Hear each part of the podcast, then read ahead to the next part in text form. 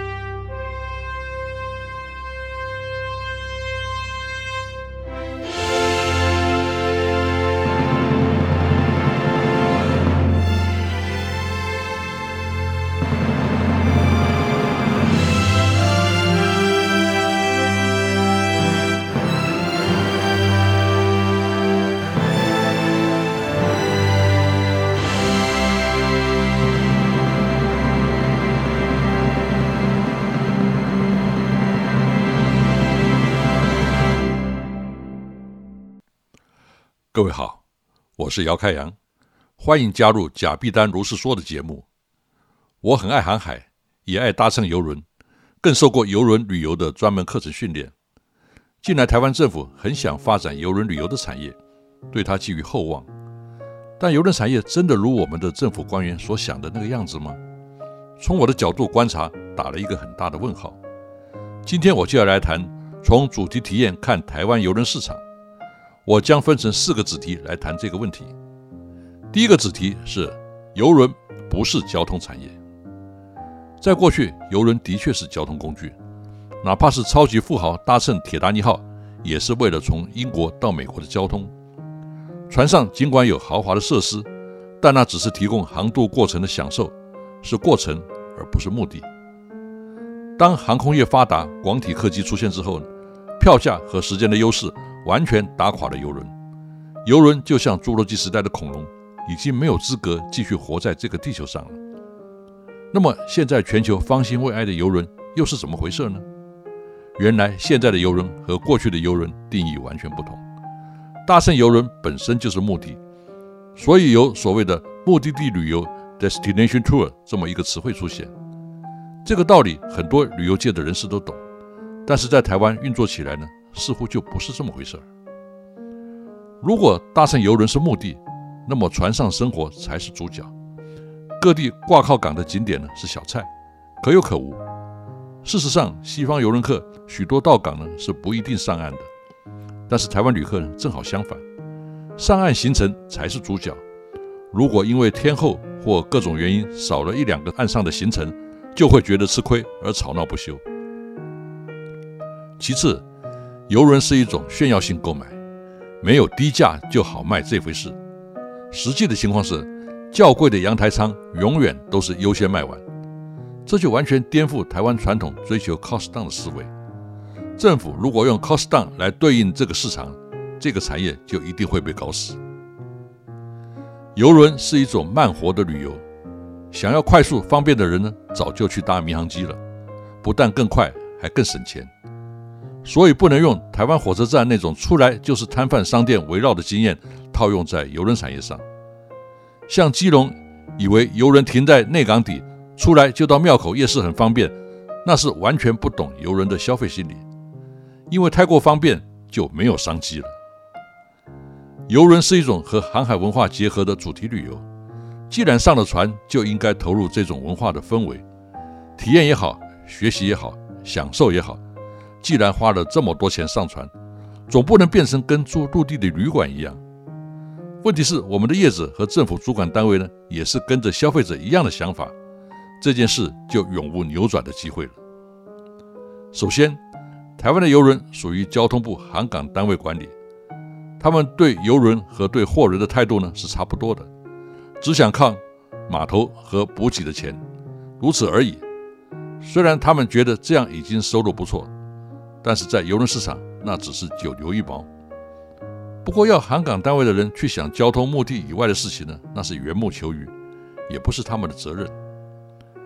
不仅如此，我们的观光主管单位呢，也隶属于交通部。而全世界大部分国家观光都是属于文化部门，所以我们的观光产业呢，也往往是工具性导向、硬体建设的思考，而缺乏文化主题的理念，更不用说去创造新主题的价值。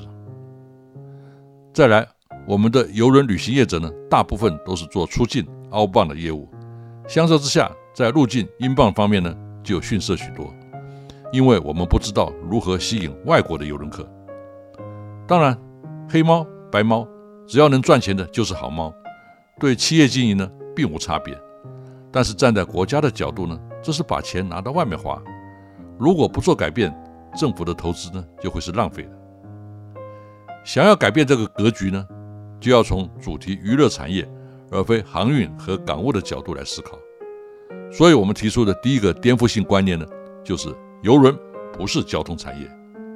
游轮客花钱买的不是这艘船，也不是交通，而是船上的服务，包括客房、餐饮、表演。这也是游轮和货轮不同的地方。货物不会挑剔抱怨，游轮客却很难伺候，这是完全不同的概念。富过三代才懂得吃喝穿。台湾交通航港部门的公务员真的懂吃喝穿吗？不懂的话，凭什么来管理游轮产业呢？第二个子题是，游轮是主题体验产业。我举我搭乘 MSC 游轮西地中海航程的经验为例。当我们在热那亚的码头准备登船的时候呢，在码头大厅看到两旁有许多黑白照片，显示二零到五零年代穿着体面的政客、巨商、贵族、明星搭乘游轮旅行的风采。可是 MSC 明明是在一九八八年才进入游轮市场的。在这之前，它只是一家货轮公司，和我们的长荣或阳明呢并无不同。这些照片，可能属于 MSC 诟病的 Royal Cruise Line 所有，甚至是其他公司的历史。但是呢，MSC 希望借由这些照片嫁接游轮旅行的黄金年代，来塑造产品的价值感。登船之后呢，船上走廊挂的全是 MSC 最早船只的黑白照片。典型的古典轮船风格，和我们所搭乘的游轮呢大异其趣。其实 MSC 目前在营运中的十多艘船呢都非常的新。换做台湾航商呢，一定是挂最新的、最大的、最炫的照片。为什么 MSC 反其道而行？因为游轮不是实用必需商品。若从实用的角度呢，它一无是处。哪有人花了那么多钱搭船出去绕了一圈又回到原点？哪儿都没去，所以游轮卖的其实不是交通，而是一种梦想。以我们产业的说法呢，这个就是主题体验，在一个封闭的环境中创造一种具有主题的沉浸氛围，让游客在短暂的时间内得到日常生活得不到的体验。这个原理有一点像主题乐园，所以在国际上呢，游轮旅游也是主题娱乐产业的一环。主题体验的重点呢是故事。像新的铁达尼二号呢，正在建造当中。首航典礼，大家将穿着当年的服装，走同样的航线，吃同样的餐点，好像身处在电影场景当中一般。这对台湾人呢，大概是匪夷所思的。可是欧美人趋之若鹜。铁达尼号本身就是一个很有价值的 IP，因为它带有故事性。在主题体验产业里面呢，会说故事是最重要的。这简直就像是电影工业了。请问，这还是台湾交通部门认知当中的游轮产业吗？第三个子题是应该用文化旅游来取代观光旅游。目前由于疫情，台湾的旅行业者想要开发游轮环岛巡回和跳岛旅游的产品，从基隆出发，挂靠花莲、高雄、澎湖，再回到基隆，不断循环。游客可以在任何一个港口上下，不必当天赶回船。也可以在下一趟船来的时候呢，再上船继续旅程。在地中海有许多游轮就是这种经营模式。对台湾的观光产业而言呢，这个构想很好，因为它有更多的弹性，而且让旅客在景点的停留时间更长，这样才能够增长 GDP。但是要实现这个理想呢，有两个大的障碍必须克服。首先，台湾没有游轮品牌公司，说要经营这种产品呢。只能依靠国外的航商，而所有国际大的游轮品牌呢，都是根据季节全球调度。对经营台湾环岛航线有没有兴趣呢？不得而知。如果没有航商配合试营运，连有没有这个市场存在呢，都无法证明。若要问台湾未来有没有可能出现自己的邮轮品牌，我想长荣有经营民用航空的经验呢，或许还有可能。至于阳明或万海呢，就不用想了。货人公司就如同开大卡车的司机，你相信他们有能力经营五星级酒店吗？唯一可能的方式呢，就是效法 MSC 去诟病。MSC 本身是全球第二大货运航商，因为在一九八九年诟病了 Royal Cruise Line 呢，而进入邮轮市场。Royal Cruise Line 于一九六零年呢，成立于意大利的那不勒斯，只有两艘船。创办创办人呢，Archie Royal 在邮轮界呢小有名气，但仅此而已。所以 Royal Cruise Line 的品牌价值呢，其实很有限。但是在 M C C 的手中呢，被充分的发挥了。反观张荣发，在一九九八年购并了意大利国营的易游轮船公司 Royal Tristino，这是全世界最早的游轮公司，有一百六十年的历史，原来属于奥匈帝国，和中国的关系呢也超过了一百年。但是长荣完全没有发挥这个宝贵的文化资产，并利用这个 IP 进入游轮市场，反而将它改了一个菜虾苗。叫做意大利海运公司，Italia Maritima） 这实在是非常的可惜。我相信，如果是 MSC 买的溢游轮船公司，今天可能就大为不同了。其次，台湾的景点到底有没有足够的吸引力？这是跳岛游轮产品能否实现的关键。有人说，台湾有好山好水啊，但是很多地方也都有好山好水，光靠这个恐怕不容易突出。还必须有人文主题的 IP，并且有很好的故事可说。譬如陆客来台湾必去阿里山，你以为他们是为了阿里山的好山好水吗？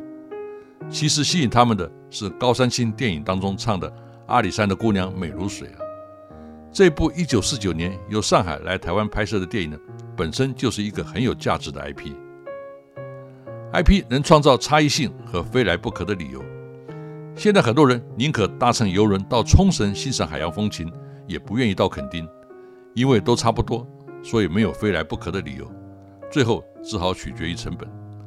但是阿里山因为有高山青的 IP 加持，大陆的张家界、九寨沟再好山好水也无法取代，所以非来不可。全球包括大陆呢，现在都逐渐用文化旅游这个词呢来代替观光旅游。文化旅游的重点是人，是人所发生的故事，人的生活遗迹在吸引游客。好山好水只是辅助的，甚至不是绝对必须的。我们到埃及看到什么好山好水？吸引我们的不就是人类文明的遗迹吗？说到游轮主题，连大陆都比台湾人会玩。武汉的江边有一艘知音号轮船，游客上船呢都要打扮成民国时代的人物。在船上呢，每一个舱间呢都同时在发生事情，而且是随机的，可能有阴谋，甚至发生凶杀案。游客呢也可能深涉其中。这其实是互动剧场的概念，是属于主题娱乐产业的一环。主角是剧场编导和演员。请问，这又是台湾交通部门熟悉的产业吗？有些游轮有参观剑桥的项目。现代船只开船呢，早已经不用舵轮，而是摇杆或是滑鼠，好像电玩一样。但是这太没 feel 了，所以呢，又加装一具假的木质舵轮，满足大家对开船的刻板印象。甚至整个剑桥都是专供游客体验的道具，真正开船的其实是在另一个楼层。这对于台湾的交通部门呢，可能是天方夜谭的吧。我们当然期待跳岛游轮的产品能够开通。这对台湾观光产业的升级呢意义重大，但我们的观光单位呢不要以为凭现在的条件就能够实现。在文化旅游主题体验上面，我们还有很长的路要走，现在连认知都还谈不上，有待我们敲锣打鼓大力宣传。第四个子题是游轮不是实用产品，像游轮这种形而上层次的商品呢，台湾传统追求实用。又想要物美价廉的价值观呢，是很难理解的。以手表来举例，机械表动辄百万，准确度还赶不上一只五百元的电子表。可是不会有人因为便宜或是准确而收藏电子表吧？当商品升华到心理层次的时候呢，实用功能呢就已经不再列入讨论的范围。所以想进入邮轮市场呢，就不应该满脑子实用和 cost down 的思维，反而是创造更有附加价值的主题呢更重要。台湾人传统呢很讲实用主义，实用主义包括价格要低，还要小个短袜。偏偏游轮旅游呢，就是一个非常不实用的产品。花了那么多的钱，绕了一圈又回到原点，留下的记忆呢，只有晕船。这和实用一点都沾不上边。但是台湾人呢，现在又一窝蜂的想要体验游轮旅游，在不知道价值何在的情况下呢，在自助餐厅把自己吃到撑，就变成唯一能够认知的实用价值。如果我们的游轮旅游一直都是停留在这种层级，那么，台湾邮轮市场的未来呢，就堪忧了。二零一八年进入中国市场才一年的挪威邮轮呢，宣布退出，因为被中国大妈吃垮了。这种情况也可能出现在台湾，假如我们没有认清邮轮旅游真正价值的话。一般台湾人的观念呢，餐厅是填饱肚子的地方，所以我们的父母常教育我们不要花钱吃装潢。虽然出国坚持要住五星级酒店。却完全不使用酒店里的设施，只是当成晚上 shopping 回来睡觉的地方。这种价值观呢，都和游轮旅游的精神背道而驰。台湾政府想要搞游轮产业呢，就不能满脑子的实用主义，因为游轮本来就是个不实用的东西。没有生活品味的人呢，也绝对搞不好这个产业。譬如那位一年吃三百个便当的前总统。此外呢，台湾的企业家呢，大多都是代工出身。锱铢必计，靠省一分一毫来赚钱，这种人呢也不适合经营邮轮产业，因为这个产业的成本呢绝对不是那样计算的。所以我认为呢，台湾的航运业会投入邮轮产业的可能性呢不高。当年某驻美代表回国述职的时候呢，搭乘商务舱，被立委名嘴批评的狗血淋头，这其中固然有政治斗争的成分。但也代表台湾是一个只追求实用的社会，对于非实用的价值呢不予认同。这些非实用包括创意、智慧财产、服务、品质、品味，当然也包括堂堂驻美大使的尊严和国家形象。要知道，在早年游轮的黄金年代，像大使这种重要的政治人物，应该是专舰专送的，后来改成专机，或许小国负担不起。但至少民航班机的头等舱是必要的，这不是为了个人的享受，这是对这个职务的尊崇和维持国家的颜面。驻美大使何其重要，在从前可是当过外交部长才能够担任的。为了省钱去挤经济舱，成何体统？体统这个词呢，用在游轮旅游呢，非常的恰当。在游轮上呢，有特定的日子要穿着正式的礼服参加晚宴，这个就是体统。参加游轮旅游，若能够体验这种场合，也就值回票价了。最近有人想要用“游玩”的“游”来取代“游人邮票”的“游”，我期期以为不可。游轮若是改用“游玩”的“游”呢，就和游轮黄金年代的想象完全切割，成为一艘普通的游艇，这又是实用主义在作祟。你知道“游轮”这个名词怎么来的吗？十九世纪中叶。英国皇家邮局和许多大型的航运公司签约，利用他们的轮船载运邮包。这些签约的船呢，就被称为邮轮，可以在船名前面挂上 RMS，也就是 Royal Mail Ships 的前缀。譬如铁达尼号的正式船名 RMS Titanic，就显示它是一艘游轮。由于这代表该公司船只的航速和安全呢获得国家的认证，是极佳的广告。所以呢，大公司都趋之若鹜，纷纷拿出旗下最新最快的船来争取签约。请注意一点，并不是所有携带邮包的船呢都可以称为邮轮。像在东引沉没的苏布伦号呢，虽然船上也载有邮包，但并不是签约的船，所以不能称为邮轮。想实用、想省钱，就不要来搞游轮。游轮产业从来都不讲实用和省钱的。以上是今天的内容，请参考另外一集基隆发展游轮母港的战略思考作为搭配。我是贾碧丹姚开阳，我们下一回再见。